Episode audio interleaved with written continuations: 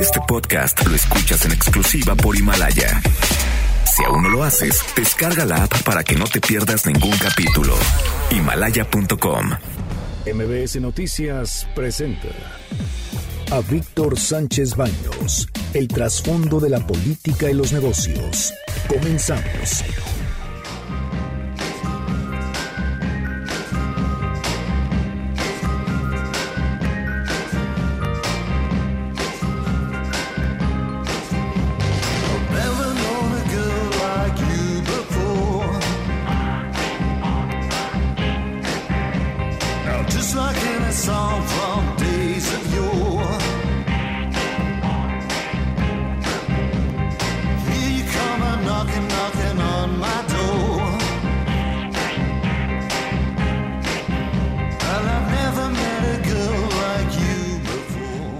¿Cómo están? Muy, muy buenas noches. Los saludo con mucho afecto. Soy Víctor Sánchez Baños en MBS Radio a través de la frecuencia 102.5 de FM para toda la República Mexicana.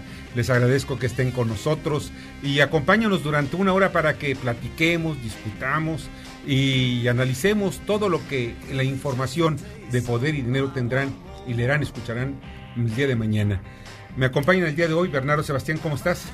Muy bien y muchas gracias de que nos, eh, nos reciben en sus vehículos, sus casas. Y Carmen Delgadillo. ¿Qué tal? Muy buenas noches a todos. Quiero agradecer, esta noche hicimos una pequeña reunión con un grupo de, de colaboradores y también de pues todas las personas que están interesadas en el programa desde de todos los puntos, desde información, comercial, etcétera. Muchas gracias que asistieron esta noche y de verdad les agradezco muchísimo pues que nos escucharon eh, la presentación del programa, que, cuáles son las ideas que tenemos, hacia dónde vamos, por qué razón este programa y sobre todo de pues el agradecimiento que hacemos, eh, yo en lo personal lo hago, a la familia Vargas, por darnos oportunidad de tener la libertad que tenemos para expresarnos en este programa. Y de verdad, eh, son muchos, muchos los colaboradores que todos ellos se están expresando con total, total libertad. Y esto, esto es lo que escucharemos hoy. Debate. Comunícate. Comenta a Víctor Sánchez Baños en MBS. Twitter, arroba B. Sánchez Baños y arroba MBS Noticias. Y estas, estas son las voces y las noticias del día de hoy. Aquí Ricardo Monreal, presidente de la, de la Jocopo y el líder de la mayoría de Morena en la Cámara de Senadores. He hablado con Mario Delgado y no quiero que haya un desencuentro entre las dos cámaras. Me niego a eso. Hay algo, hay algo, hay algo, hay algún duende con ganas de, con ganas de enfrentar. Nosotros no aceptamos eso. El Senado actúa con mucha mesura y les mandamos un abrazo en esta época navideña a todos los diputados y diputadas. Un abrazo. Feliz Navidad. Pues sí, porque aquí el entorno y el- lo que tenemos que ver es por qué razón hizo esta expresión Ricardo Monreal y es muy sencillo, es porque precisamente se está dando a conocer pues que los diputados están haciendo pues un paquetito importante de varios millones de pesos pues para que pasen bien su, su Navidad y su Año Nuevo, sus, sus Reyes Magos o sus posadas, en fin, todo esto lo que pues generalmente eh, pues se necesita dinero en esta época pero ya nos habían dicho de que no iba a haber dinero para los señores diputados. Y pues de alguna manera también trataron de preguntarle, le preguntaron eso a Ricardo Monreal y dijo Ricardo Monreal, un momento, eso es asunto de la Cámara de Diputados. Y además ya platicaron él y el líder de la mayoría morenista también en diputados eh, y pues llegaron a la conclusión de pues que pues allá lo que pasa en diputados es su asunto de Mario Delgado y lo que pasa aquí en la Cámara de Senadores es de Ricardo Monreal. Sin embargo, no es cosa menor porque estamos hablando de 164 millones entre 500 diputados y no creo que eso vaya para todos. Ese es el asunto, ese es el asunto, porque yo sí creo que va, va a salpicar a casi todos, pero parece Casi todas- todos, pero no es para todos. No, pero parece indicar que hubo un salpicón ahí y no le gustó a algunos. Yo supe de buena fuente que del Partido de Acción Nacional fue donde filtraron esa información y esto pues está, pues eh, genera ahí cierto escosor, pero al final de cuentas eh, hay buena comunicación entre Monreal y también Mario Delgado. Y esta es la voz de Olga Sánchez Cordero. Nosotros tenemos un respeto irrestricto por eh, los demás países. Tenemos con Estados Unidos convenios importantes de coordinación y de colaboración y también, como lo dijo el presidente el día de ayer, no intervención. Nosotros tenemos un mandato constitucional que es eh, no solamente respetar, sino luchar por la soberanía nacional y por nuestra soberanía nacional.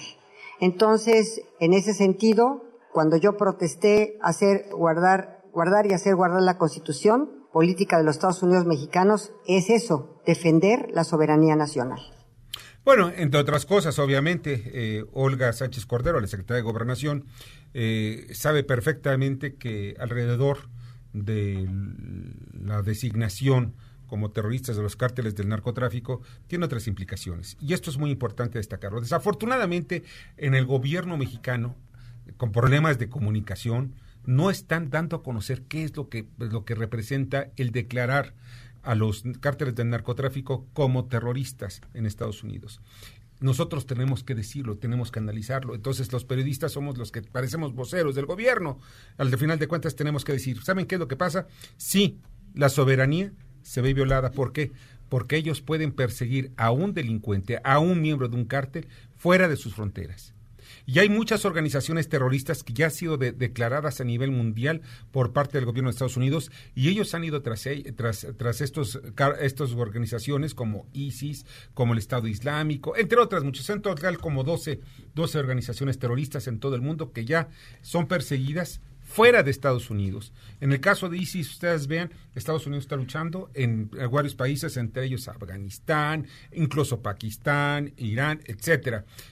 Por eso es importante ver con mucho cuidado esa declaración.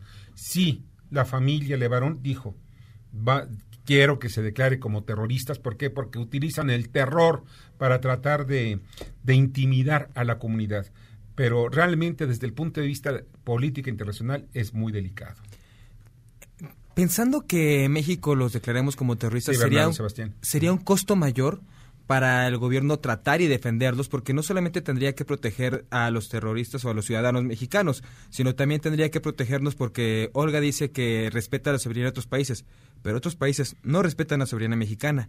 Y podemos ver los ejemplos, y precisamente de Estados Unidos, cómo no respetó la soberanía en otros países, fuera incluso de su continente, y declaró la guerra para poder vencer a esos grupos terroristas. Entonces, pensemos que también puede llegar a entrar a México con todo y ejército bajo la misma idea o bajo el mismo criterio de decir estamos combatiendo el terrorismo y México no está haciendo nada para hacerlo. Esa es la clave de todo. Hay que, hacer, que tener mucho cuidado en lo que se maneje y lo que se diga en ese sentido. Y sí, es importante también que el gobierno de México eh, declare, no declare, sino también explique detalladamente qué implica el declarar terroristas a los cárteles del narcotráfico. Y pues entre otras cosas también es importante, antes de, que, de, pasar a otro tema, que México está precisamente con frontera en Estados Unidos. O sea, mandan un dron, lo pueden sacar y despegar de cualquier base, base militar de Estados Unidos y en unos cuantos minutos estaría en territorio mexicano. El asunto es cuántos, cuántos eh, mexicanos que no tienen nada que ver con los cárteles del narcotráfico podrían ser el, entre comillas, daño colateral. Y eso, eso es lo delicado. Y pues vamos con Claudia Sheinbaum a ver qué nos dice precisamente sobre las marchas. hay, libre manifestación en la Ciudad de México, se pueden manifestar. ¿No va a haber cinturón de, paz ahora con, con, esta manifestación? No, pues yo supongo que será pacífica. Así es, y Claudia Sheinbaum nos dice qué es lo que está alrededor de todo ello. Miren, el próximo domingo van a haber dos marchas. Una que invita el gobierno de la República, Andrés Manuel López Obrador, para que la gente pues pueda apoyarlo y va a ser, uh, va a llegar precisamente al Zócalo, a la Plaza de la Constitución. El domingo están también citada otra marcha. Esa marcha está eh, convocada por aquellos simpatizantes de la familia Levarón y esto nos lleva a que pues puedan encontrarse en cualquier momento. En México por un error puede haber un pleito, puede haber un choque y eso es lo delicado. Le preguntan a Claudia Sheinbaum si va a haber, eh, si va a estar cuidado, va a haber algún cordón de algunos eh, gente que esté con camisetas y, evitando que haya violencia. Pero realmente lo importante no es eso. Lo importante es que se van a dar esas dos marchas. Y esto supera incluso hasta el mismo gobierno de la Ciudad de México. Es importante que los mexicanos estemos pendientes y que vayamos siempre por el camino pacífico. Y ojalá que no se maneje ese cordón de es el, esa brecha humana que se llama cordón de paz, porque es exponerlos a una circunstancia que se quedarían entre dos fuegos. Bueno, pues en fin, hay que buscar la manera de que no, no se vayan a enfrentar ni van vayan a chocar estas dos marchas. Yo sé que la marcha antigobierno, que va a llegar hasta la, el Monumento a la Revolución, pues en ese pues esa marcha parece ser que va a ser totalmente pacífica, pero sin embargo siempre hay pasiones que se pueden desbordar y hay que tener mucho cuidado. O sea, el próximo domingo, son el próximo domingo las dos marchas. Y pues debían haber hecho una un día y otra el otro día, pero en fin, ya saben que en México pues ocurren las cosas de manera distinta. Y vamos a ver qué es lo que habla el presidente de la República, por cierto, sobre el tema Carrizales. Ángel es una persona con capacidad profesional, es una gente honesta, tiene toda nuestra confianza, es mi facultad el nombrarlo. Pasó la prueba en presidencia. Es una asignación directa porque asiste en la ley y lo conozco ya para irnos entendiendo mejor. Porque hay quienes tienen mucha experiencia, están graduados hasta en universidades del extranjero, pero son deshonestos, además charlatanes, gente sin decoro. ¿Y saben qué es lo que más me importa? Más que la experiencia, la honestidad. 90% honestidad, 10% experiencia. ¿Cómo la ven? Miren, Ángel Carrizales eh, fue rechazado cinco veces por el Senado de la República, pero cinco veces por no conocer la materia de, em, pues lo que nosotros los mexicanos necesitamos es gente experimentada, más bien que conozca la materia, la materia energética. Y es un problema gravísimo el que no conozca de energía y se va a dedicar a organizar, miren, todos los contratos que se lleguen a realizar en materia energética los va a tocar este joven. Y miren, la juventud no es el problema, es el problema de la experiencia y la falta de conocimiento. Dos, esta agencia es sensible, pero terriblemente sensible. Si toman una decisión mal tomada o mal, mal, mal estructurada, definitivamente podrían haber consecuencias devastadoras. Y tres, lo más importante, el presidente de la República dice que yo prefiero a un, bueno, que él prefiere a un funcionario 90% honesto y 10% de experimentados. Ni una ni otra están peleadas. Yo quiero un funcionario 100% honesto, no siquiera el 90, el 100% honesto y el 100% experimentado y el 100% conocedor de la materia que no podemos tener ese tipo de, funcionarios. La cuarta transformación no tiene ese nivel de funcionarios de honestidad, de capacidad y por si fuera poco, de conocimientos. México cuenta con ese, ese nivel de funcionarios, México cuenta con gente capacitada y más que nada con gente con el deseo, porque busca honestidad, con el deseo de cambiar las cosas y que son honestos. Yo creo que más que nada la mayor virtud o el mayor beneficio que tiene este ángel es que está entre los ojos del presidente. Bueno, está bien visto por el presidente, pero no es nada más eso.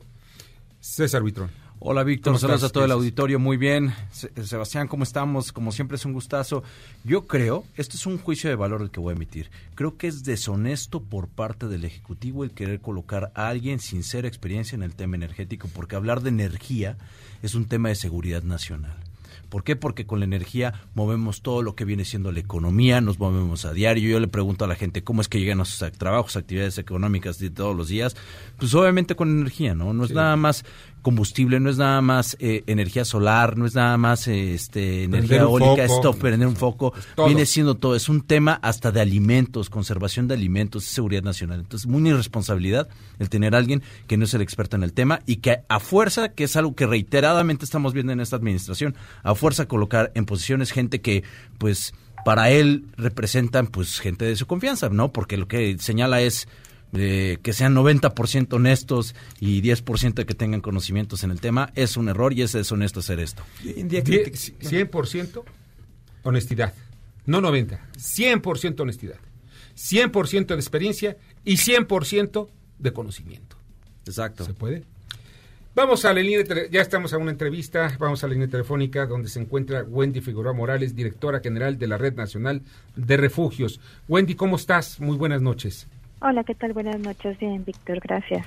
Oye, Wendy, hay un asunto que a mí me, me, llamó mucho, la atención, es un crimen, que es la nota policiaca, pero esto tiene otro tipo de aristas y sobre todo el Estado de Derecho en México. Es el asesinato de Abril, de Abril Cecilia eh, Pérez Sagaón. Eh, independientemente de, los detalles de este, de, este crimen, pues está involucrado el, marido y, o el exmarido más bien, porque eh, que es un funcionario, fue funcionario de una empresa muy importante. Ahorita creo que es Amazon la, empresa, si mal no recuerdo. ¿Cuál es el punto de vista que tienen ustedes sobre este tipo de, de, hechos en donde pues los refugios ya desaparecieron en esta administración? Mira, pues lamentablemente el caso de Abril es el reflejo de muchos otros eh, inadmisibles en nuestro país. Tenemos 10 feminicidios diarios en México. Cada dos horas y media una mujer es asesinada por el simple hecho de serlo. Justo el 25 de noviembre, pues por lo menos 10 mujeres perdieron la vida que fueron arrebatadas por estos crímenes, precisamente víctimas del machismo y de la impunidad de nuestro país. Me parece que este es un ejemplo clave, lamentable, donde México no ha garantizado y queda en deuda totalmente con los derechos de las mujeres a libres de violencia, no ha garantizado la protección ni el acceso a la justicia. Abril, como muchas otras mujeres, denunciaron previamente las violencias no se les escuchó, no hubo un proceso y bueno, al presunto agresor lo soltaron porque no hubo pruebas suficientes. Y este es un caso que es repetitivo y que refleja la violencia estructural que vivimos todas las mujeres y que bueno, es un llamado y una alerta impresionante para las autoridades de que tenemos que dejar de pensar y hablar en propuestas que son una utopía, que son simulaciones y realmente hacer acciones afirmativas, garantes, que puedan permitir que las mujeres transiten libremente por su ciudad, por los espacios públicos y privados. México no garantiza ningún lugar eh, seguro para las mujeres, lamentablemente. Ahora, esta red nacional de refugios eh, estaba subvencionada de alguna manera por el gobierno pero ya no hay manera de que pueda alguna institución privada participar con ustedes. Bueno, aquí compartirte un poco, Víctor, que afortunadamente ante todo lo que sucedió en el mes de febrero, sí logramos revertir la decisión del Ejecutivo, sí se implementó el presupuesto 2019 para que siguiéramos operando, fue todo un trabajo colectivo y bueno, hasta ahorita seguimos estando en el presupuesto de egresos de la Federación 2020, es decir, los refugios seguimos, seguiremos insistiendo porque justo somos mecanismos que prevenimos feminicidios. Y bueno, este caso también de abril pues refleja eh, la absurda idea que en febrero se intentó darle el recurso directamente a las víctimas de violencias extremas. Sabemos, digo, abril tenía toda una posición económica. El tema no es el recurso, el tema es espacios de protección que garanticen el derecho a vivir libres de violencia. ¿Qué estamos haciendo ahorita? ¿Cuál es la problemática que tenemos los refugios? Es que si seguimos con la historia y la versión de descrédito que tiene el presidente contra las organizaciones de la sociedad civil, pues bueno, no sabemos cómo vaya a ser el panorama para el 2020, si bien hay un presupuesto etiquetado donde sale incluso de un porcentaje del 6% que incrementó a comparación del 2019, pues no sabemos si vamos a seguir siendo unas organizaciones autónomas que somos parte de la democracia o van a seguir insistiendo en una rectoría del Estado que no sabemos eso que implica y que desde la red nacional hemos evidenciado que hablar de rectoría del Estado desde la concepción que sea el gobierno que maneje los refugios, pues es improcedente porque vemos que el Estado, las instituciones gubernamentales no garantizan la protección de las mujeres. Entonces esto nos parece alarmante y que no nada más, seguimos vigilantes. Al final de cuentas, Wendy, no nada más es de las mujeres, sino de todos aquellos sectores de la sociedad que son muy desprotegidos, los niños, por ejemplo. Claro, que justo eso a eso iba, que el tema de los refugios también está relacionado con los derechos de los niños y las niñas. En los refugios, parte de la población mayoritaria pues son la población infantil, que son esos hijos e hijas que acompañan a las mujeres que tienen que salir huyendo y que esos niños y niñas no son víctimas indirectas, como se llega a decir, son víctimas directas de estas violencias. Y bueno, insisto, el tema de abril pues justo el hijo de 16 años también fue eh, lesionado ante esta violencia, ¿no? Entonces, las violencias son estructurales y trascienden a todos los órdenes de la familia de la víctima que está siendo realmente atacada por todo el sistema. Entonces, el tema ahorita de los refugios es pues seguir insistiendo que tengamos esta autonomía, por supuesto trabajar con gobierno en todos los sectores, pero manteniendo la independencia y que por supuesto la iniciativa privada se sume también a apoyar estos espacios de protección que previenen feminicidios y salvan vidas. Definitivamente, y esto de los refugios son fundamentales para la, sociedad. Wendy, pues te agradezco muchísimo que hayas estado con nosotros esta noche. Muchas gracias a ti. Pasa muy buena noche. Buenas noches. Wendy Figueroa Morales, directora general de la Red Nacional de Refugios. Y pues es un tema muy importante. Los refugios deben existir para mujeres, para niños, incluso para ancianos. Es el sector más débil de la sociedad. Hay que cuidarlos. Vamos al comentario de Fernando Gómez Suárez eh, sobre los temas aeronáuticos.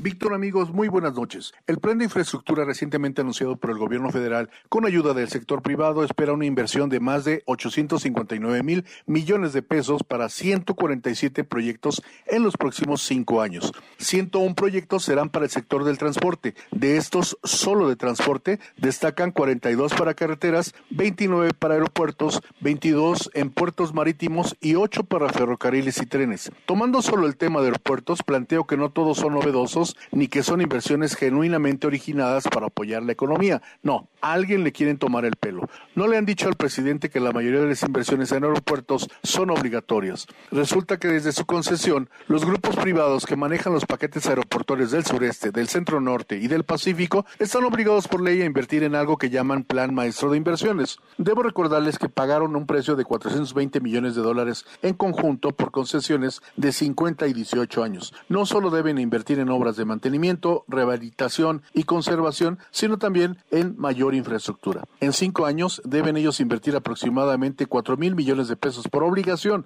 pues así lo marca el título de su concesión. Y están anunciando, dicen, inversiones por 24 mil millones. En el caso de puertos sucede algo similar, pues deben ir comprando grúas y mejorando instalaciones de manera programada. En carreteras hay algunos casos de mantenimiento y rehabilitación de las ya existentes. Ojalá fueran obras nuevas e inversiones frescas con recursos propios, pero en el caso de los aeropuertos son del flujo mismo de los ingresos de las terminales aéreas.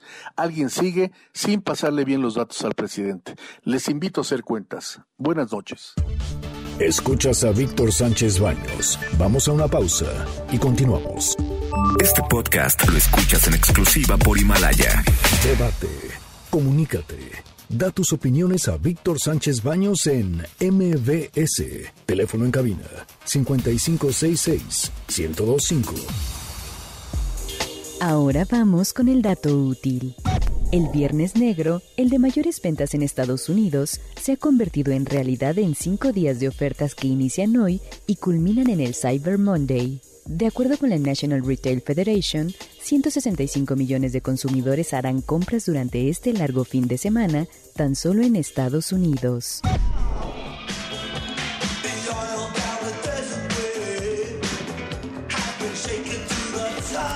Gracias, muchas gracias que continúen con nosotros aquí en MBS Radio. Y ya está en la línea telefónica, le agradezco muchísimo al secretario general de la Confederación Autónoma de Trabajadores y Empleados de México, la CATEM, Pedro Aces. Pedro, ¿cómo estás? Buenas noches. Víctor, muy buenas noches. Qué gusto saludarte. Un saludo a ti y a todo tu radio escuchas de este gran programa. Gracias. felicitarte por ese evento que tendrás en un ratito. Pues lo tuvimos más bien, lo tuvimos hace un ratito, fíjate. Porque teníamos que trabajar, porque si no, seguiríamos en la fiesta, ¿ves? Pero así es. Oye, eh, Pedro, pues platícanos un poquito sobre este asunto del salario mínimo 2020. ¿Tú crees que pueda la Comisión Nacional de Salarios Mínimos darle otro empujoncito fuerte al salario mínimo? Yo creo que sí, mira, hace unas semanas la una confederación patronal hizo pues una postura de que el salario mínimo tenía que quedarse en 127 pesos, a lo que yo les comenté, pues que no estaba yo de acuerdo, hice un llamado a las demás cámaras, exhorté a la CONCAMIN para que me acompañaran en esta petición que hacemos de incrementar el salario mínimo a 132 pesos. Es la primera vez que un líder obrero, yo creo que en la historia de México, sale a dar la cara por los trabajadores y le sale a pedir al empresariado que recapaciten y que no podemos eh, dar miserias ni dar migajas a los trabajadores. Es muy importante hacer el señalamiento porque si tú quieres que levante la economía, pues tienen que tener mejores salarios la gente. Son muchos millones de trabajadores y de trabajadoras en México y lo importante es que la moneda ruede, que tengan un poder adquisitivo para que haya circulante en este país y, la, y al rodar la moneda el trabajador va a tener un mayor poder adquisitivo y va a poder tener una mejor forma de vida. Lo que yo pido son cinco pesos arriba de lo que plantean los empresarios, que tampoco trastoca la inflación y tampoco trastoca los techos presupuestales de las empresas, Víctor. Ahora bien, eh, estamos hablando que eh, el salario mínimo pues sigue siendo simbólico pero aunque sea también eh, es importante pues darle más más al trabajador y precisamente para estimular la cadena productiva la, la cadena económica. Entre más dinero en circulación más demanda de artículos. Ante más demanda de artículos la generación de más empresas más empresas más empleos más empleos y otra vez más demanda de productos yo pienso que ese círculo virtuoso pues debía ser ya establecido en el país y de alguna manera impulsado no nada más por los líderes obreros, sino también por el gobierno. La Comisión Nacional de Salarios Mínimos es tripartita, empresarios, gobiernos y trabajadores. ¿Tú crees que la voz de los trabajadores pueda ser escuchado por las otras dos partes? Pues yo espero que mi voz sea escuchada porque por las otras las otras confederaciones obreras han sido agachones desde hace muchos años y siempre están a lo que diga el empleador, en este caso las cámaras patronales. Yo le hice ver al señor presidente de la República hace unos días en una visita que tuve con él a Palacio Nacional la importancia de los incrementos. Primero le agradecí personalmente que gracias a él en México se dio un aumento que hace muchos años, más de 37 años, no se daba en el país, que fue un 16% en enero de este año. Él dijo que se iban a ir subiendo los salarios escalonadamente, cumplió a los compañeros trabajadores de la burocracia mexicana, les incrementaron un 5% hace un par de meses. Yo creo que debemos de arrancar el año que viene con un buen salario para los trabajadores. digo un buen salario, aunque sea simbólico, como tú lo llamas. ¿Por qué? Porque es un 29% más de, lo que se tenía eh, en el salario mínimo mexicano. Entonces yo creo que sería un paso muy, muy importante. Además, él es un hombre de buena voluntad y yo sé y estoy seguro que él quiere lo mejor para los trabajadores mexicanos, para la clase obrera, para los de abajo. Exactamente, Bernardo Sebastián. Buenas noches, Pedro. Oye, ¿y este incremento qué tanto le, le, qué tanto le pega al bolsillo de los empresarios? Porque muchas veces el empresario pues cuando dice tienes que darle más salario a tu empleado, a él ya es cuando pues saca las uñas. Primero que nada, te mando un abrazo, me da mucho gusto saludarte. Es una gran pregunta la que me haces. Mira, eso se hace en base a un análisis. Hicimos un análisis profundo. No le pega, no le paga el salario, el salario mínimo, ese incremento no le pega al empresariado, porque no estamos pidiendo nada de pasado, son cinco pesos arriba de lo que plantean los empresarios de una sola organización patronal. Falta también que dicen las otras. Efectivamente, decía Víctor hace unos minutos que el sistema tripartita del cual está compuesta la Comisión Nacional de Salarios Mínimos entre empresarios, trabajadores y gobiernos, entonces vale la pena que nos sumemos todos, vale la pena, mira, si le va bien al trabajador, tiene un mejor salario, un trabajador bien remunerado es un trabajador más agradecido con la empresa. Y volvemos, te voy a dar un ejemplo, mi querido Sebastián. El presidente Trump en los Estados Unidos a pocos días de tomar protesta, ¿qué le pidió al pueblo americano? Señores ciudadanos americanos, los invito, ayúdenme nada más con una cosa, los invito a que gasten. ¿Para qué? Para levantar la economía de un país. Entonces yo creo que los trabajadores mexicanos, tú sabes que les gusta mucho gastar, y tienen un poquito más, pues eso hace que las economías se levanten. Oye, Pedro, ¿y a cuántos trabajadores aproximadamente beneficiaría este incremento? Más de 30 millones de trabajadores en este país ganan el salario mínimo y yo creo que esto sería buenísimo. Hay unos que ganan dos salarios mínimos, entonces tú imagínate, ya son 10 pesos al día, ¿sí? ya son 70 pesos a la semana, entonces ya les ayuda en algo para comprarles unos tenis a los niños, para darles para el recreo, para unos útiles. Yo creo que hay que ver por la familia, porque tanto el empresario como el trabajador somos mexicanos y hay que ver por México. Fíjate que al final de cuentas tú me dices, bueno, 10 pesos yo veo que está muy difícil que les alcance para, para muchas cosas, incluso hasta para subirse al, al, al metrobús, fíjate. Creo que en algunos casos en algunas partes del país vale más el, el más de 10 pesos. Pero tenías una pregunta, ¿verdad, César? Sí, por supuesto. Oye, Pedro, haces muchas gracias, la verdad, por tu, por tu tiempo y más que nada también felicitarte. No es nada fácil el poder representar la voluntad de millones de mexicanos trabajadores en una labor muy noble. ¿eh? Este, oye, Pedro, eh, más que nada yo creo que igual y en vez de preocuparnos de solicitar el aumento de, los salarios, yo creo que habría otros temas que también como representante del gremio valdría la pena también impulsar y aprovechando esa cercanía que tienes con nuestro presidente, ¿no? Una de ellos pues, es que, pues bueno, ante la, pues ya este eh, inactividad económica que estamos viviendo, que estamos este, sufriendo muchos mexicanos por el no gasto de gobierno y también por la baja expectativa que se tiene en el próximo año en, el mercado, pues obviamente esto se puede traducir en recortes de personal en las empresas. Este valdría la pena que también ahí tu organización pudiera ver, además de lo del aumento del salario, pues el fortalecer y el defender estas plazas para evitar que se pierdan en el próximo año. Yo, si tú me lo permites, César, además de saludarte, invitar a toda la gente que los escucha este gran programa, que me sigan en Pedro Haces Oficial, en mis redes sociales, para que vean lo que hacemos todos los días. Precisamente hoy me encuentro en Mazatlán a estas horas, ya fuimos a mediodía a Chihuahua y por la mañana estuvimos en Durango. ¿Y qué hago todos los días? Reunirme con empresarios, ir a visitar a los trabajadores a sus centros de trabajo, animarlos, yo creo que en base a lo que tú dices del tema del gobierno que está parado, pues también yo creo que tienen razón en pararse un poquito para reactivar las economías y poner en orden la casa porque pues, recibieron un, un país realmente que se los dejaron eh, en escombros, ¿eh?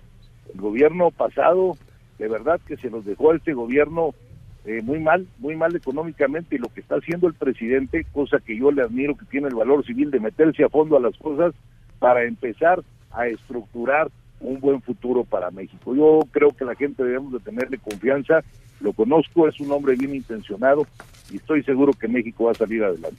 Pedro, pues sensacional. Vamos a ver, ojalá y aumente el salario mínimo y por eso reactivaría gran parte de la economía. Muchas gracias, Pedro. Pasa muy Mañana va a ser un gran día porque seguro estoy que vamos a triunfar todos los mexicanos con un honorable aumento salarial. ojalá, ojalá estaremos pendientes. Después platicamos, ¿sale? Gracias, Víctor. Un abrazo a ti y a todo el equipo. Gracias, gracias igualmente. Pedro Ace, secretario general de la Confederación Autónoma de Trabajadores y Empleados de México, la CATEM. Vamos al comentario de Manuel Gómez Rubio, vicepresidente del Banco Claridín, de allá de Credit Suisse comentar sobre la pregunta que me llega mucho aquí en Suiza, que es ¿cuándo viene la siguiente recesión o corrección de mercados? Tuvimos una situación brutal en el 2008 y la recuperación económica ha sido muy, muy lenta. Aquí lo importante es que si llegamos a tener una recesión, tenemos un problema en los fondos de pensiones y los bancos centrales del mundo desarrollado han bajado el tipo de interés a tal grado que no hay manera de estimular la economía con política monetaria y los niveles de deuda son tan altos que tampoco se puede hacer con política fiscal, es decir, echar a andar el gasto público. Entonces, están los bancos centrales en una trampa y eso es lo que angustia mucho a los, eh, a los inversionistas.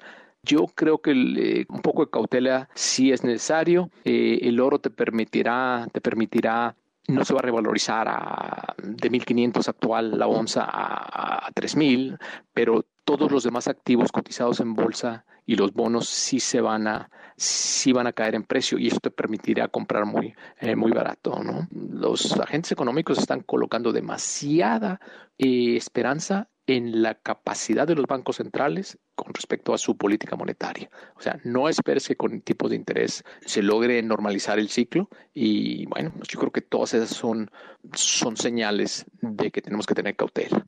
Víctor, te mando un saludo, te deseo un buen fin de semana y un abrazo desde Suiza. Manuel Gómez Rubio, bye.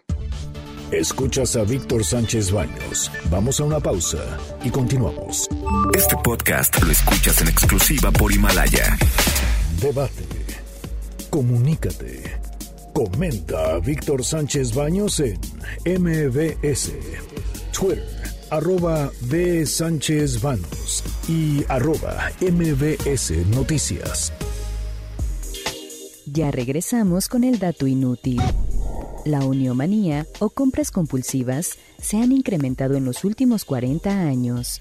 Especialistas de la UNAM señalan que si bien la uniomanía no está clasificada como enfermedad, presenta las mismas características de placer en el cerebro que la ludopatía.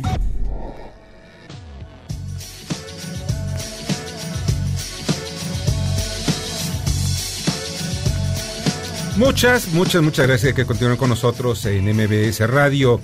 Y antes de continuar, les voy a comentar rápidamente que pues hoy como todos los, días les hago la observación que pues acudan si tienen ustedes una gran historia que contar, pues acudan a un lugar donde definitivamente van a tener todo el espacio necesario para poderla contar. Si se trata de Himalaya, la aplicación más importante de podcasts en el mundo, que ya está en México.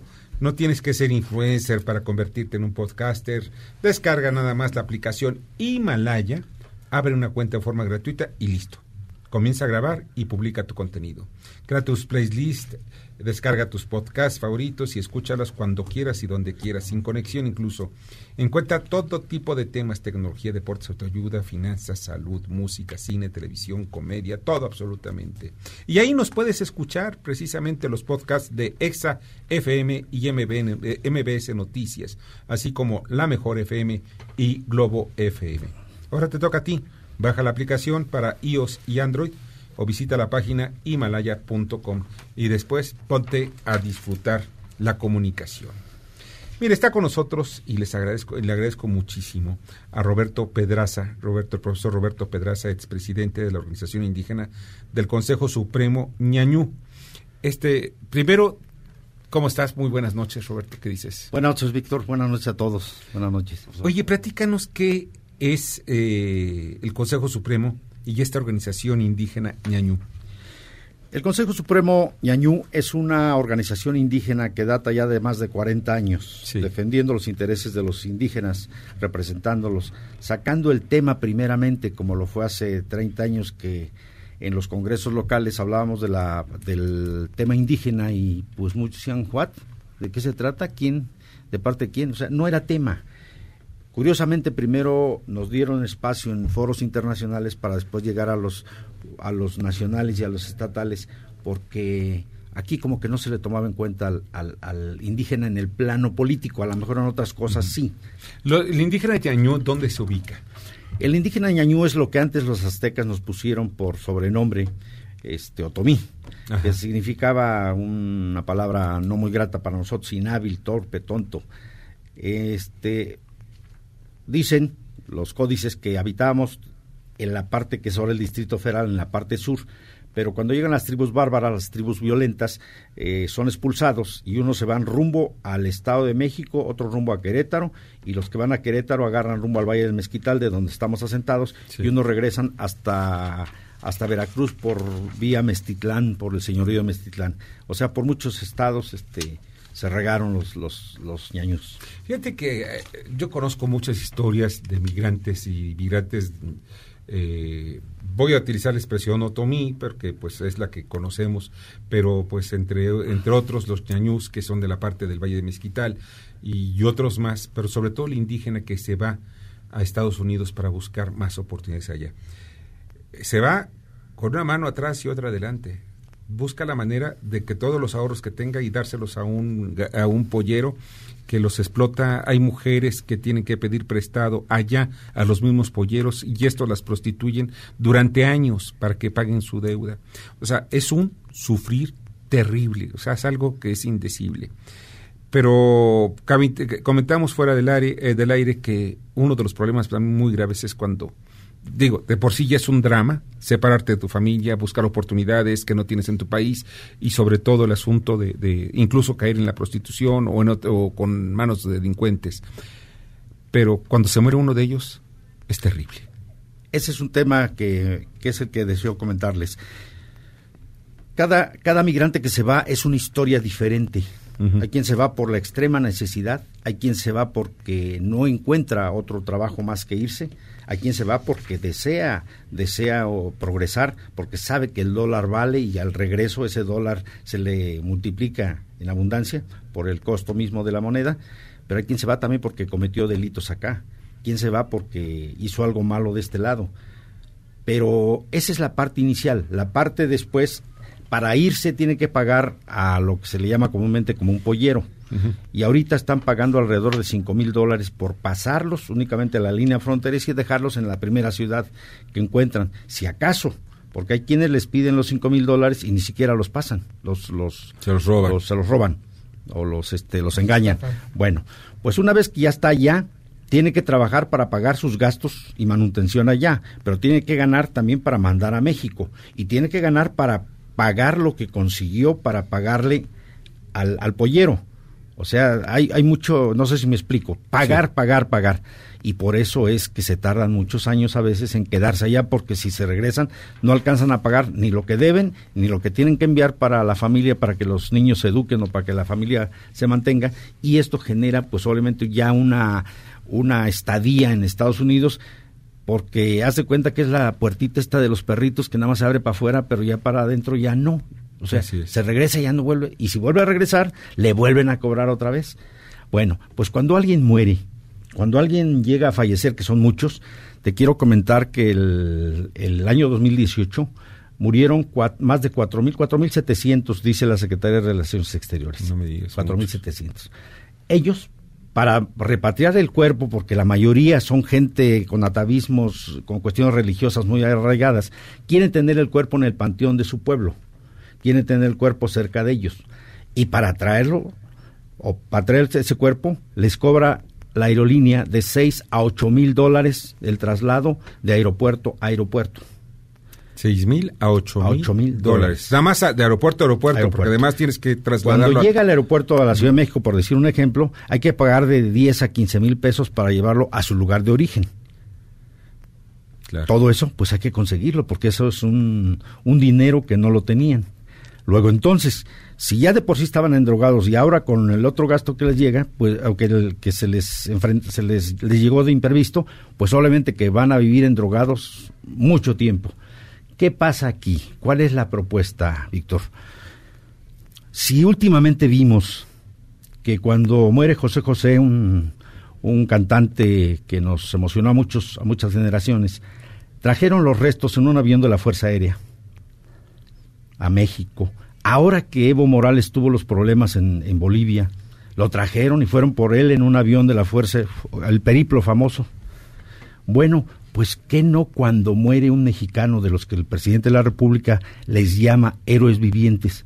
Podrían ser merecedores de que un avión de esos que por cierto ya no ya no usa, que dice que es mucho mucho costo, pues ponerlo al servicio de los migrantes para traer los cuerpos a México y que cuando menos cuando menos los familiares de los que fallecen pues no tengan que cubrir esos gastos tan onerosos para ellos y que les arruina toda la vida este o la vida de los hijos. Pues es que también para los migrantes, incluso cuando regresan a México, es muy pesado. Ellos no solamente le, o sea, es como si pagaran otro pollero para regresar. Ellos en vida tienen que pagarle en el camino a los policías, al federal, al de caminos y también a la delincuencia eh, organizada porque también ellos están pues atentos de los que vienen con dólares. Es correcto, ese es otro tema. Los que vienen de regreso, que es, es la temporada, los que tienen ya su este, ciudadanía o cuando menos son residentes, vienen a ver a la familia, vienen a visitarlos. Claro. Pero en el camino, en el 26, en el primer, o digo, desde la frontera primera, y luego la segunda en el 26, luego en el camino, son policías estatales, federales, este, me consta que hasta miembros del ejército, me consta porque hacíamos caravanas de la frontera al estado Hidalgo, donde soy originario, este y también, perdón, lo pedían. Hoy las municipales también están, les están pidiendo, perdón, es un es otro periplo, como dijera un, un connotado político de actualidad. Creo que ese es, ese es otro tema. Regresan y regresan a veces con, de veras, con nada. Con nada, ¿no? Y además, imagínate, regresan con poco dinero y el poco dinero lo tienen que entregar entre dádivas. Y mira, eh, la propuesta que haces es muy importante para mí sobre el asunto de repatriar, repatriar los restos de los eh, pues, pues nuestros paisanos que mueren allá más allá de la frontera ellos han participado en el enriquecimiento de este país 30 mil millones de dólares anuales se envían de allá cuando menos darles ese, ese esa posibilidad no en este año el presidente de la república anunció muy este efusivamente 35 mil millones de, este, de, por remesas a México, que en efecto, esos llegan a la comunidad de a 100 dólares, de a 200, de a 300 y lo utilizan en gran medida para comida, para vestido, para educación. Y eso es muy bueno. Pero también atrás de esto hay algo que es triste. Se fueron porque no les dimos la oportunidad. Así es. Y los niños que se quedaron hace tiempo con otras generaciones o no tiene mucho, se quedaron sin papá o a veces sin papá y sin mamá, se quedaron con los tíos, los abuelos, con un conocido, etcétera, en México y fueron presa fácil del crimen organizado. Ese es un tema que había que analizarlo. Claro. Y bueno, para eso también, válgase el comercial, en alguna ocasión presenté la, la única iniciativa que hay en el Congreso Federal sobre un acuerdo migratorio, porque siempre andamos pidiéndole, oye Bush, oye Clinton, oye este presidente de Estados Unidos, este, las consideraciones para los migrantes. ¿Y qué hacemos nosotros? Hay una iniciativa de, de, su servidor en el sentido de un acuerdo migratorio México-Estados Unidos. Eso creo que lleva mucho tiempo discutir. Pues es, importante que la saquen del congelador. Roberto, muchas gracias que estuviste con nosotros. Víctor, Bernardo, a todos, muchas gracias. Pásala muy Muchas gracias por la invitación. Y ojalá lo escuchen, porque porque hay que revolver el... O sea, poquito, poquito. Ya al final, vamos, en la muerte, pues ¿por qué no? Repatriar los, los, restos y que el gobierno mexicano también utilice esos aviones que se están echando a perder. Gracias, profesor Roberto Pedraza, expresidente de la Organización Indígena del Consejo Supremo Ñaño. Muchas gracias a ustedes. Y pues vamos al comentario de Jorge Gordillo. ¿Tenemos tiempo? Sí, pues adelante, Jorge. Gracias, Víctor. Buenas noches. Hoy fue una jornada con poca liquidez. Los mercados en Estados Unidos estuvieron cerrados por Día de Acción de Gracias, pero sí hubo con mucho movimiento en el tipo de cambio y en la bolsa de valores. El mercado de hoy se lo dominó, este es un sentimiento un poco negativo sobre el desarrollo de las negociaciones comerciales entre Estados Unidos y China. Esto porque en la mañana firmó el presidente de Estados Unidos, Donald Trump, el apoyo que le va a dar a las protestas en Hong Kong. Entonces se esperaba una represalia por parte de China. China dijo que anunciaría una represalia, no dijo de qué tipo, pero que sí lo podría hacer y esto pues no ayuda en las pláticas y el mercado reaccionó negativamente al principio. Después, al final de la jornada, el tipo de cambio se tranquilizó, pues el poco volumen que había y cerramos en niveles cercanos a 19.50. A la mitad de la jornada ya alcanzó los 19.65. Entonces tuvo un movimiento bastante importante. En México se dio a conocer las minutas de Banjico sobre la última reunión. Estamos muy intrigados sobre qué va a hacer Banjico en su próxima reunión de política monetaria eh, a mediados de diciembre. Entonces queríamos saber cómo se comportaran las minutas de la reunión anterior. Nos dimos cuenta que la mayoría de los integrantes considera que la relajación o que la baja en la tasa de interés debería ser gradual, debería ser más pensada, y bueno, este, justifica que no esperaremos grandes cambios hacia adelante. Por lo pronto, hay el mercado este, descuenta una nueva rebaja en la tasa de interés de 25 puntos base en diciembre y será la primera vez que tenga que despegar de las decisiones que haga la Reserva Federal de Estados Unidos, que parece ser que su reunión de diciembre no moverá sus tasas de interés. Escuchas a Víctor Sánchez Baños. Vamos a una pausa y continuamos. Este podcast lo escuchas en exclusiva por Himalaya. Facebook, Instagram y LinkedIn. Víctor Sánchez Baños. Tu voz se escucha en la radio. Continuamos con el dato feo. El Día Mundial sin Compras coincide con el Black Friday. Activistas alertan que la industria de la moda es la segunda más contaminante, por lo que buscan reducir el consumismo de la época navideña.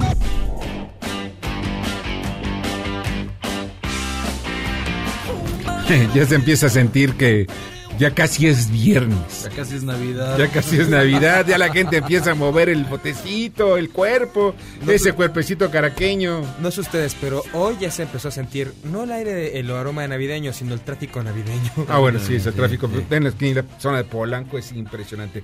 Vamos a las columnas político-financieras que leerán ustedes el día de mañana en los periódicos diarios de la Ciudad de México. Rogelio Varela. Muchas gracias, Víctor. Buenas noches a todos. Se preparan cambios en la Secretaría de Hacienda quiere conocerlos, mañana en Corporativo en el Heraldo de México. Muchas gracias, te agradezco mucho, Rogelio. Darío Celis.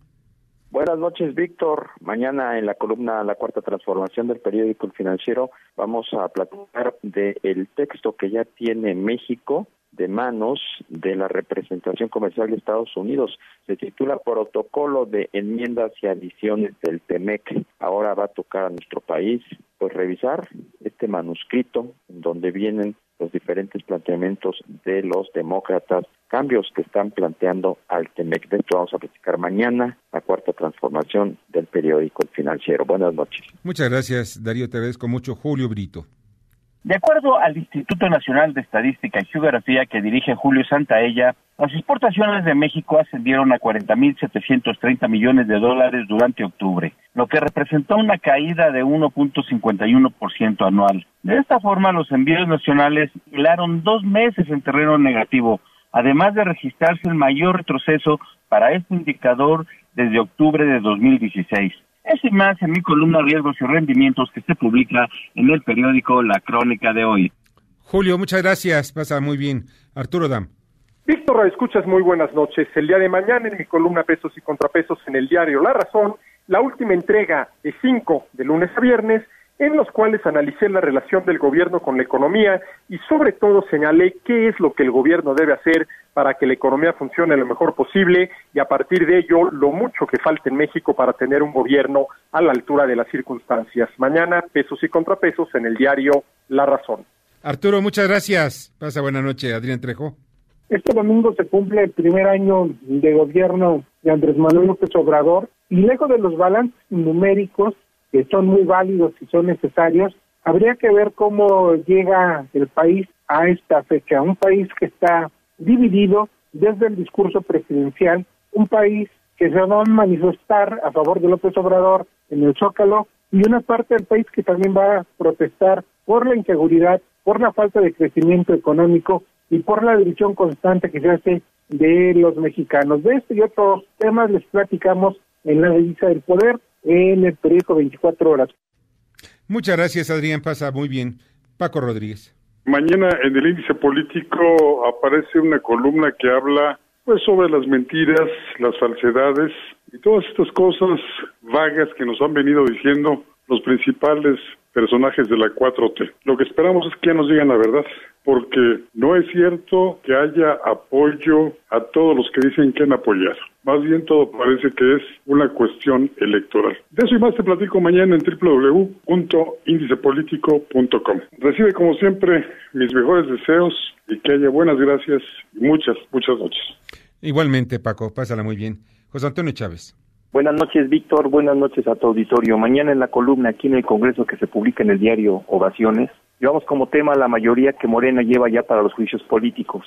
Es decir, eh, los gritos de los panistas no daban crédito que el aplanador de Morena de Mario Delgado integró en la sección instructora al PRI, al PT y dos de Morena, dejando fuera al PAN. Esto y más mañana en la columna. Buenas noches, Víctor. Pásala muy bien, José Antonio. Lili Arellano. Víctor, muy buenas noches. Pues estamos a punto de que se cumpla un año de gobierno formal del presidente López Obrador y son muchos los temas que están pendientes en la agenda y aquellos a los cuales, bueno, pues ya se les dio la espalda. Ahora, por fortuna, Bernardo Vázquez ya estará también en, en una posición de la cual pues, muchos esperan debido a su trayectoria y experiencia. Esto y más en Estado de los Estados de tu servidora Lidia Arellano, en las redes sociales y en los diarios del interior del país. Buenas noches. Buenas noches, Lilia. Mauricio Flores. Mañana en el periódico La Razón hay contenidos variopintos en este pues acuerdo nacional para promover la inversión privada en infraestructura. Por ejemplo, me refiero a dos posibilidades muy importantes en que la compañía española CAP desdoble sus concesiones allá en lo que le llaman el tren suburbano y en una de esas no solamente llega hasta Huehuetoca, también llega a Santa Lucía, pero por supuesto también tiene mucho interés en el México Toluca. Buenas noches. Buenas noches, Mauricio. Julio Pilotzi. Querido Víctor, auditorio, muy buenas noches, un gran abrazo. Mañana en Split Financiero, en negocios del diario 24 horas, hablamos sobre un nuevo capítulo que se abre en el conflicto que vive la cooperativa Cruz Azul, que ha motivado los inconformes y hoy suspendidos de sus puestos a José Antonio Marín y Víctor Manuel Velázquez a abrir más historia en esta trama. De esto y más, mañana en Split Financiero, en negocios del diario 24 horas. Muy buenas noches, un abrazo. Igualmente, Julio, pásala muy bien. Y mañana pueden leer en Poder y Dinero, en varios medios, entre ellos Cuadratín, Diario Imagen, Central, etcétera, la tenencia a un burdo impuesto. Y es precisamente el sobrecosto. Pelean gobiernos estatales por automóviles, sobre todo aquellos de lujo. Morelos le gana al Estado de México y a la Ciudad de México. Y la experiencia u honestidad son necesarias para los dos es exactamente lo del asunto de energía. Pues ya nos vamos. Les agradezco muchísimo que hayan estado con nosotros el día de hoy, esta noche, y pues estuvieron conmigo Bernardo Sebastián. Con mucho gusto haberlos acompañado esta noche. César Huitrón. Gracias, Víctor, Sebastián, saludos a todo el auditorio, muchas gracias. En la conducción, Jorge, perdón, en la producción Jorge Romero, en la jefatura de información Carmen Delgadillo, en la asistencia de redacción Fernando Moxuma, en los controles Michael Amador. Soy Víctor Sánchez Baños, les deseo que pasen una noche extraordinaria. Las opiniones vertidas en este programa son única y exclusivamente de estricta responsabilidad de quien las expresa. MBS Noticias presentó a Víctor Sánchez Baños, el trasfondo de la política y los negocios. Este podcast lo escuchas en exclusiva por Himalaya. Si aún no lo haces, descarga la app para que no te pierdas ningún capítulo. Himalaya.com